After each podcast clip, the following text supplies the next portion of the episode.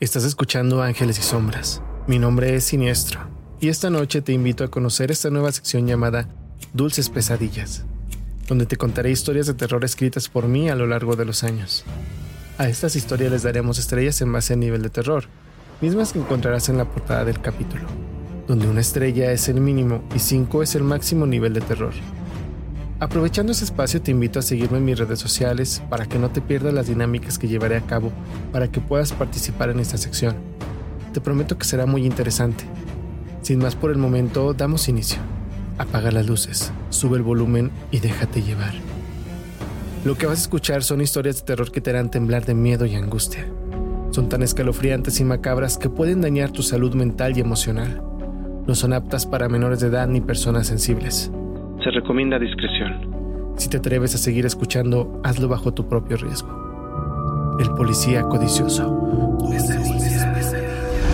Ángeles y sombras. Relatos paranormales.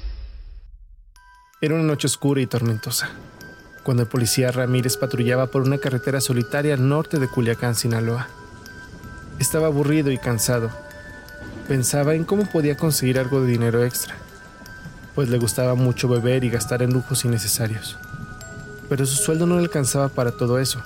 Por eso, a veces aprovechaba su posición para extorsionar a todos aquellos que cometían alguna infracción. De pronto, vio un auto estacionado a la orilla de la carretera. Se acercó con su linterna y vio a una pareja joven dentro.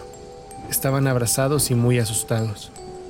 Les pidió sus documentos y les dijo que estaban estacionados en una zona prohibida les dijo que podía dejarlos ir si le daban algo a cambio. La pareja se miró con nerviosismo y le ofreció su dinero. El policía no conforme con eso les dijo que eso no era suficiente, pues él podría remitirlos al ministerio por múltiples delitos.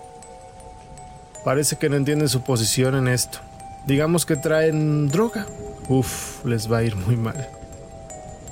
La pareja asustada le ofreció sus celulares y anillos de oro, a cambio de que él los dejara ir. Ramírez los aceptó con una sonrisa de orgullo, pues podía sacar mayor provecho. Les dijo que se fueran rápido y que no quería volver a verlos en la calle. Los vio arrancar el auto y comenzó a dispararles. Pero el auto desapareció en la oscuridad. Ramírez se sentía satisfecho con su botín. Al terminar su turno se dirigió a su casa. Al llegar, guardó las cosas robadas en un cajón y se fue a dormir. Pero no pudo conciliar el sueño.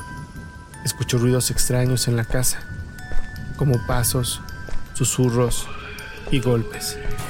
Se levantó de la cama y fue a investigar. Para su sorpresa, miró a la pareja que había detenido en el auto. Estaban parados en el pasillo, mirándolo con ojos vacíos y sin sentimientos. Pensó que tal vez lo habían seguido hasta su hogar. ¿Por qué me siguieron? Hicimos un trato, ¿que no? No respondieron a sus preguntas. Ramírez tomó su arma y los amenazó. Si no salen inmediatamente de aquí los mataré y diré que fue en defensa propia. Así que ustedes tienen todas las de perder. La pareja no reaccionó ante las amenazas de Ramírez. De pronto, miró cómo la mujer con un simple movimiento de manos le lanzaba un cenicero sin siquiera tocarlo.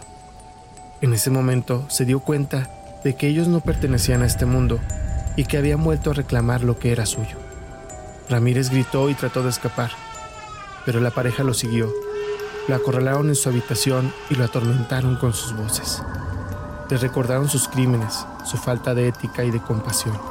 Le dijeron que no lo dejarían en paz hasta que devolviera lo que les había quitado. ¿Por qué nos hiciste esto? Le preguntó el fantasma del hombre.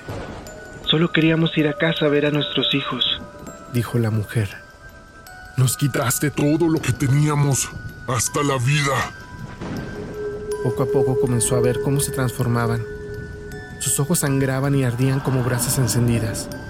Su piel se tornaba de un color azulado y la habitación se llenaba de una extraña niebla. Ramírez se arrepintió de lo que había hecho y les pidió perdón. Les prometió que no lo volvería a hacer y que devolvería sus cosas. Además, cambiaría su actitud totalmente. Le rogó que lo dejaran ir. Los fantasmas lo miraron con desdén y le dijeron que no era suficiente. Le dijeron que tendría que pagar por su codicia con algo más valioso que el dinero. El fantasma del hombre entró en su mente y al percatarse de lo podrida que estaba su alma salió de inmediato. No quiero contaminarme con tu codicia. Tu alma jamás podrá salvarse. Ahora... Te haremos un favor. Los fantasmas le quitaron su memoria, su identidad y cordura. Lo dejaron en un estado de confusión y terror, sin saber quién era ni dónde estaba. Lo hicieron sufrir hasta que perdió la razón. Al día siguiente, la policía encontró a Ramírez en su casa, balbuceando y temblando. Junto a él estaban las pertenencias de la pareja asesinada. Nadie supo explicar cómo habían llegado ahí, ni qué le había pasado al policía. Solo se dijo que había sido una maldición del más allá por su codicia y crueldad. La codicia refleja nuestra insatisfacción con lo que tenemos y nuestra búsqueda de tener más y más. Sin embargo, esto solo nos trae vacío y sufrimiento. Debemos aprender a valorar lo que tenemos y a ser agradecidos con la vida. Hasta aquí hemos llegado el día de hoy. Cuéntame en los comentarios qué te pareció la historia. ¿Crees que Ramírez merecía terminar así? ¿Qué le agregarías a la historia? Mi nombre es Siniestro y te deseo dulces pesadillas. Fin. Ángeles y sombras. Relatos paranormales.